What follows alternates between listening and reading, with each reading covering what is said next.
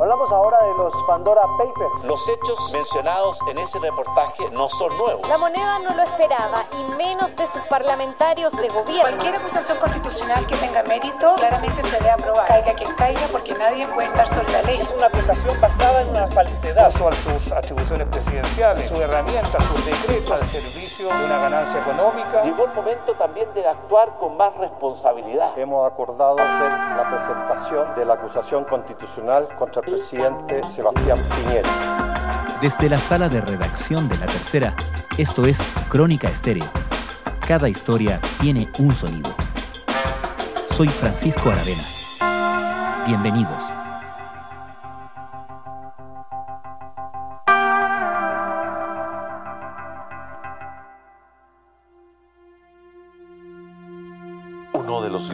Más controvertidos de América Latina, Sebastián Piñera, se enfrenta a otra crisis tras salir a la luz un negocio particularmente lucrativo de su empresa familiar. Al parecer, en 2010, la familia del presidente de Chile dio acciones de un proyecto de minas de cobre con un alto impacto medioambiental. El proyecto se vendió por más de 130 millones de euros. Después del reportaje publicado el domingo por Zipper y Labot como parte del equipo internacional que dio a conocer la filtración de los llamados Pandora Papers en todo el mundo, las cosas se han ido complicando para el presidente Sebastián Piñera. El contrato especificaba que los últimos 50 millones de euros solo se pagarían si el área no era declarada zona de protección ambiental. El gobierno cumplió. La familia de Piñera recibió su dinero. Aún así, el presidente niega haber hecho nada ilegal. La difusión de los detalles del contrato de compraventa de minera Dominga, celebrado en Islas Vírgenes en 2010, motivaron el inicio de una segunda acusación constitucional en su contra que podría ser presentada la próxima semana. Aunque su defensa ha sido enérgica al señalar que todos los antecedentes estaban en la investigación judicial de 2017 que fue sobreseída, el problema está lejos de desaparecer de su horizonte. Y no solo en la dimensión política. Ayer, un artículo de la tercera PM dio cuenta de que la Fiscalía está analizando abrir una investigación de oficio, pues estima que lo dado a conocer el domingo sí agrega detalles que no estaban en la carpeta de 2017. Al final de la tarde de ayer, el abogado del presidente Juan Domingo Acosta insistió mediante un comunicado en que la Fiscalía está equivocada. Independiente del frente judicial, la inminente acusación constitucional en el Congreso complica el epílogo de la administración Piñera más allá de su desenlace. Lo obligaría a cancelar sus giras internacionales, empaña la imagen mundial que alguna vez el presidente pretendió proyectar y pondría a prueba la lealtad de los parlamentarios de Chile Vamos en un momento en que el liderazgo presidencial ha demostrado ser débil entre ellos.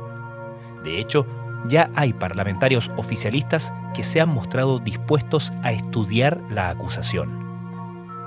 ¿Cómo vivió la moneda la semana de los Pandora Papers? Con este último escándalo, la sombra del juicio político vuelve a ceñirse sobre Piñera, a pesar de que ahora solo le quedan cinco meses en el cargo.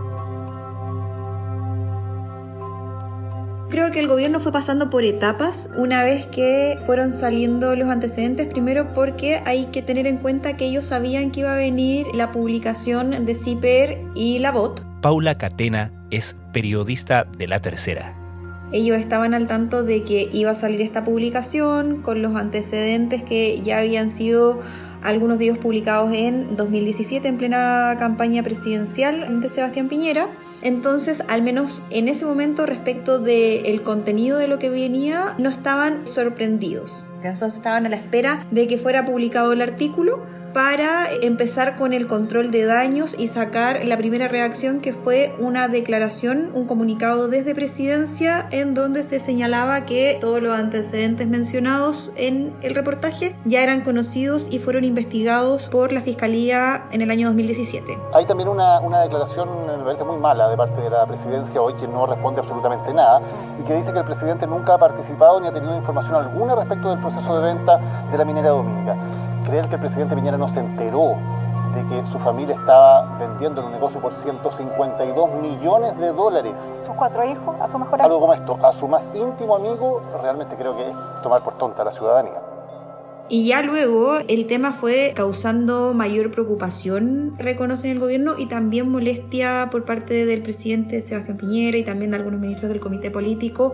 Esto porque el tema consideran, a juicio de ellos, que comenzó a escalar y a tomar un cariz político, en el sentido de que creen que se está haciendo un uso debido a que es un año electoral. Y que fue más o menos lo que ha dicho ministros del comité político en sus declaraciones públicas y también el presidente Sebastián Piñera en alguna de sus intervenciones, en donde ha acusado que se está haciendo un uso de este tema. Pienso que no tiene absolutamente ningún fundamento. Yo entiendo que estamos en periodo electoral, pero también entiendo que los que estamos en ejerciendo cargos públicos tenemos que actuar siempre con responsabilidad y con respeto a la verdad.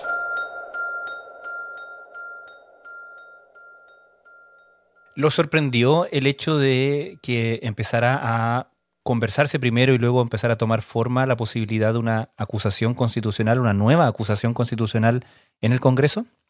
Sabían que el tema iba a tener un efecto político en el sentido de que estaban conscientes de que algunos diputados de la oposición, sobre todo los que ellos consideran más de izquierda, iban a tomar esto como un tema de campaña. Sí les sorprendió la rapidez con que se juntó de alguna manera la centroizquierda para realizar un punto de prensa y decir que iban a, finalmente a presentar una acusación inconstitucional la próxima semana en contra del mandatario. La fuerte ofensiva de la oposición de diputados desde la DC al Frente Amplio tras la revelación del denominado caso Pandora Papers, que vinculó al presidente Sebastián Piñera y su familia con la millonaria compraventa del proyecto minero Dominga. Porque lo que transmitían en un inicio es que ellos habían hecho un sondeo previo el ministro, según comenta en el gobierno, el ministro de las Express, Juan José Osa, para saber si es que esto tenía piso político o no. Y en ese sondeo previo, según cuentan las mismas fuentes, había arrojado que no había piso político porque había una sensación de lo que ellos llaman una oposición más sensata, de que impulsar una acusación constitucional en un año electoral lo único que genera es incertidumbre institucional. Entonces, de alguna manera estaban confiados con ese primer sondeo y no pensaban que esto iba a agarrar vuelo y que finalmente debido a que es un año electoral, dicen, terminó plegándose la oposición casi en su conjunto para decir que la próxima semana se iba a presentar este, este escrito. Entonces, en ese sentido, sí les sorprendió y consideran, y por eso la molestia también dicen del presidente, de que hay un aprovechamiento a juicio de ellos electoral. Si las intenciones de la oposición se cumplen, provocarían que Sebastián Piñera enfrente en el epílogo de su segundo mandato la acusación constitucional que pretende su destitución del cargo. ¿Cuánto le afecta al presidente o al gobierno el hecho de que esta información como parte de estas revelaciones mundiales de los Pandora Papers tuviera una dimensión internacional y que de hecho esa dimensión internacional estuviera por lo menos retóricamente en las argumentaciones de los parlamentarios que anuncian acusación constitucional cuando hablan de que ha comprometido la honra del país?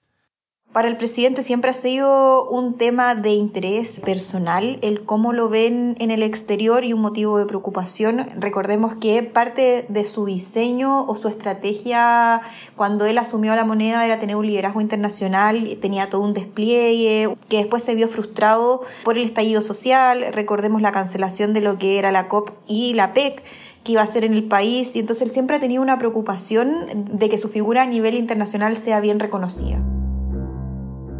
Algunos en el gobierno reconocen que esto también el presidente lo lamenta por el impacto que pueda tener en el exterior y que sobre todo se ponga en jaque, y es de los argumentos que han esgrimido desde el gobierno, la certidumbre institucional que tiene el país. O sea, ponerlo justamente también en un año electoral, después de que vienen saliendo de un estallido social, en donde el discurso hacia afuera ha sido que este gobierno, o lo que, lo que ha intentado instalar al menos el, el Ejecutivo, de que este gobierno dio paso para una salida institucional a la crisis después de lo que fue el estallido.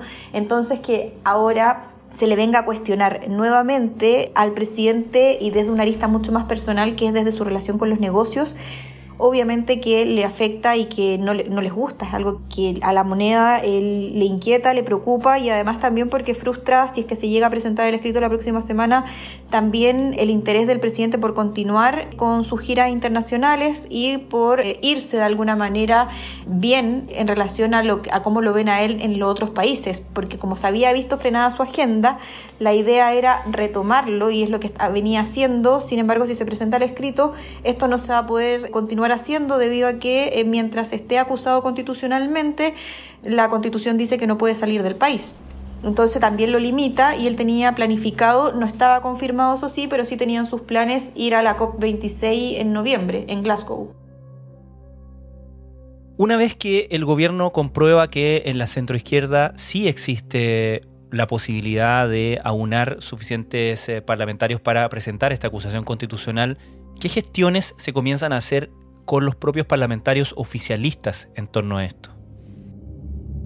Lo primero que activa el gobierno es enviar dos minutos a los parlamentarios de Chile Vamos, dando las razones de un listado de argumentos y respondiendo preguntas, dando cuenta y para también reafirmar el eje central de la estrategia que se hizo comunicacional, que es decir, que todo lo que salía en el reportaje que se publicó ya eran hechos de público conocimiento. Cuando ya vieron el día martes que hay un pronunciamiento más oficial de que esto sí puede ocurrir y que se va a concretar eh, supuestamente la próxima semana, ahí el gobierno comienza a llamar directamente a algunos parlamentarios de la oposición y también a algunos del oficialismo, principalmente jefes de bancada y presidentes de partido, para sondear un poco cómo está el ambiente. Y ahí es cuando eh, el gobierno empieza a dar cuenta que esto está tomando más forma. Aquí lo que hay es un golpe blanco, que lo que busca es obtener beneficios electorales a 45 días de una elección. Yo creo que el presidente Piñera no puede seguir siendo cómplice pasivo de sus negocios personales.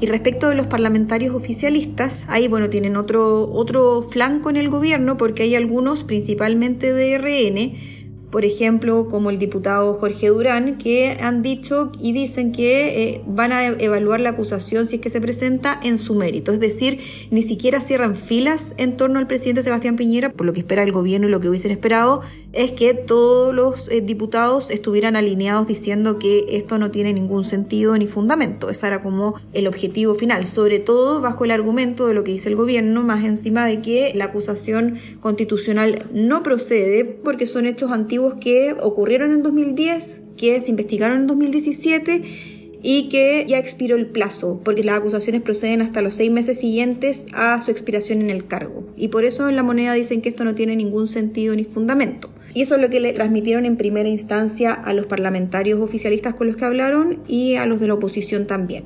Y esperaban que todos estuvieran alineados, sin embargo, al menos no, no, ha ocurrido eso porque como te decía, ya hay diputados del sector que han dicho que van a evaluar la acusación en su mérito, lo que también les abre un flanco al gobierno porque no están todos finalmente eh, cerrando filas en torno al presidente Sebastián Piñera.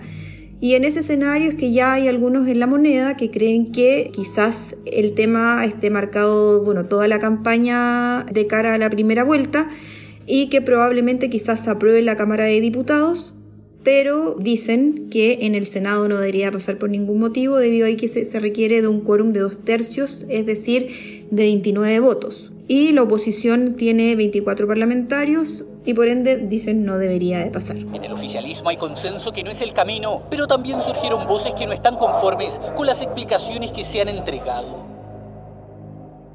¿Se conocen reacciones a la manera en que respondió el candidato de la centro derecha, el candidato oficialista Sebastián Sichel, cuando dice que se requiere que el presidente dé más explicaciones, que eh, se pongan más antecedentes, es decir, se desmarca de la línea oficial, desde luego?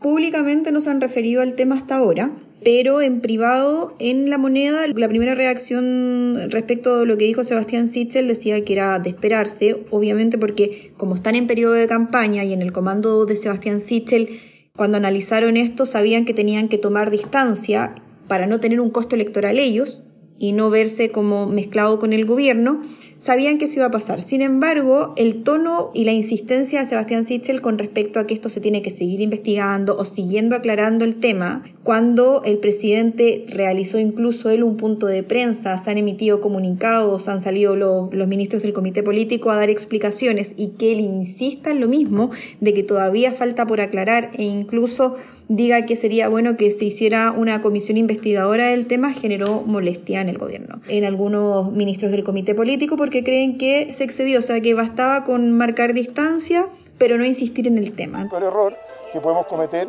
es decir, no, no hay nada que aclarar y con la explicación si los ciudadanos están tranquilos, así que, que todo lo que se puede explicar 100 veces que sea explicado, no hay ningún problema ni complejo en eso. Entonces, igual algunos consideraron que era una deslealtad, sobre todo porque él fue ministro de Desarrollo Social, aunque hay algunos que ponen paños fríos y dicen, bueno, que es parte de lo que tiene que hacer en su rol de candidato, o sea, no puede salir defendiendo al presidente Sebastián Piñera y destacan de todas formas que al menos Sichel no haya avalado la acusación constitucional, también apelando a este argumento de que lo único que genera es incerteza eh, institucional. Existe el camino de la acusación constitucional, lo único que hace es seguir generando ingobernabilidad en un país que requiere orden, respeto, que requiere que las cosas funcionen. Hay gente que lo está pasando mal todavía por la crisis sanitaria. Ojalá nos preocupemos de eso todos los días. Por otro lado, después de que se conocieron estas revelaciones, el fiscal nacional Jorge Abbott encargó estudiar antecedentes para ver si procedía o no la apertura de una causa de oficio, una indagatoria penal y por lo menos a la hora que estamos hablando el jueves por la tarde, eh, esa opción parece abierta y parece incluso factible. ¿Sabemos si el gobierno está mirando también esa dimensión o qué preparación o reacción ha tenido ante eso? Al momento que estamos grabando esto no han habido reacciones públicas, pero el gobierno ya está alerta, según lo que transmiten, apenas salió la publicación de la tercera respecto de que se podría abrir esta causa e investigar nuevamente los hechos. El gobierno comenzó al tiro a través del segundo piso y también algunos ministros del comité político a investigar todos los antecedentes y a recopilar información, pero lo que dicen hasta ahora al menos en principio, es que la fiscalía está equivocada. Esto porque argumentan que estaba en la carpeta investigativa, de lo contrario, ¿cómo podría haber accedido a esa información en el 2017 el medio que publicó el primer reportaje en la materia? Entonces, eso es lo que transmiten en principio hasta ahora, sin todavía tener hasta este momento una declaración pública oficial.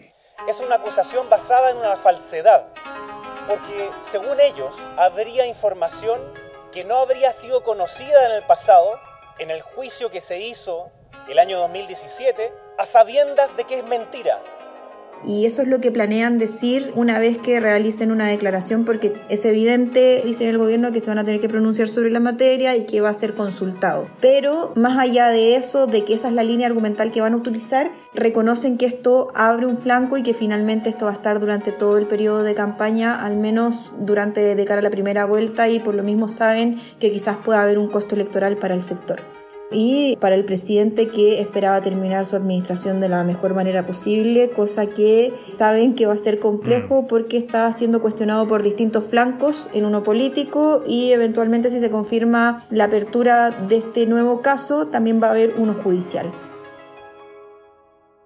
Y me imagino que ya estarán preparando su defensa propiamente tal en el escenario de una acusación constitucional en el Congreso, ¿no?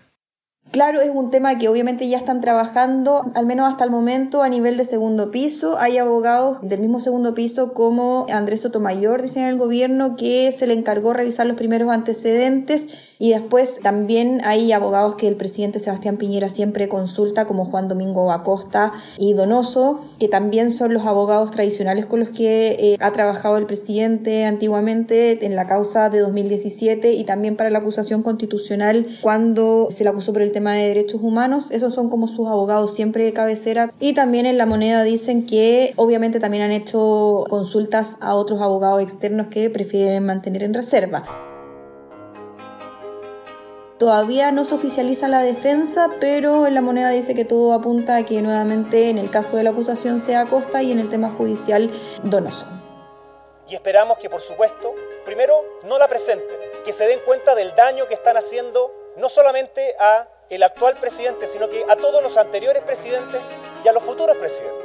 El daño que le están haciendo a la democracia, el daño que le están haciendo a la República, el daño que le hacen a los ciudadanos de impedir ese traspaso formal, pacífico, legal, el día 11 de marzo del año 2022. Paula Catena, muchas gracias. Que estés muy bien.